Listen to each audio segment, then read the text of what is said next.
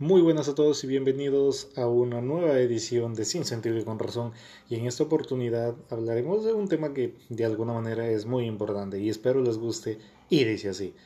De las cosas que más recuerdo en la vida es cuando mi padre y mi madre siempre me dijeron que podía hacer algo, me dijeron que podía ser mejor que ellos, me dijeron que desde ya se sentían muy pero muy orgullosos de mí, de todo lo que voy a poder alcanzar y de todo lo que voy a poder hacer.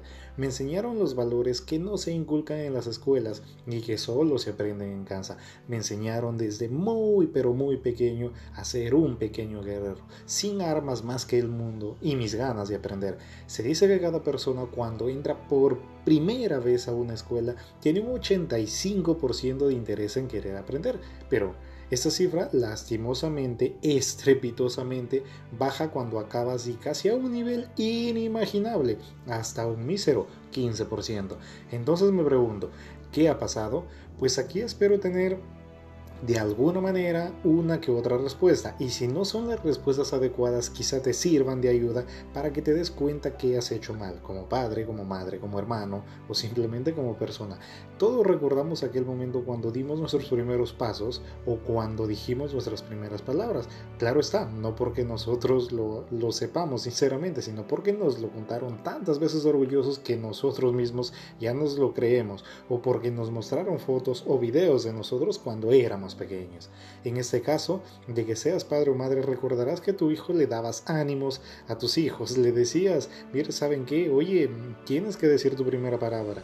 Le dabas ánimos para que dé sus primeros pasos y claro que sí, si se caía le decías, hey, levántate, que es la única manera de aprender a caminar.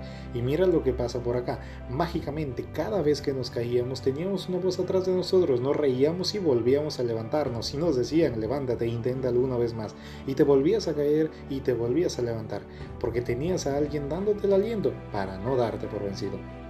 Y de tanto caerte y de tanto levantarte, aprendiste a caminar. Entonces, ¿en qué parte del aprendizaje fue malo caerse? En ninguna parte, lastimosamente, o felizmente para este caso. Y la respuesta es que nunca, absolutamente nunca fue malo. Con cada tropiezo, tu cuerpo, tu equilibrio, tu mente se daban cuenta que siempre, siempre, siempre se cuenta con una nueva oportunidad para intentarlo. Que solo era cuestión de volverlo a hacer una vez más. Sé que lucha hasta lograrlo, luchabas hasta lograrlo. Eso es lo que aprendimos de este primer gran reto de nuestra vida. Y yo les pregunto, ¿qué están haciendo para aprender a caminar por la vida? Espero les haya gustado y no se olviden de compartir. Esto es sin sentido y con razón y conmigo será hasta una nueva, una nuevísima oportunidad. Bye bye.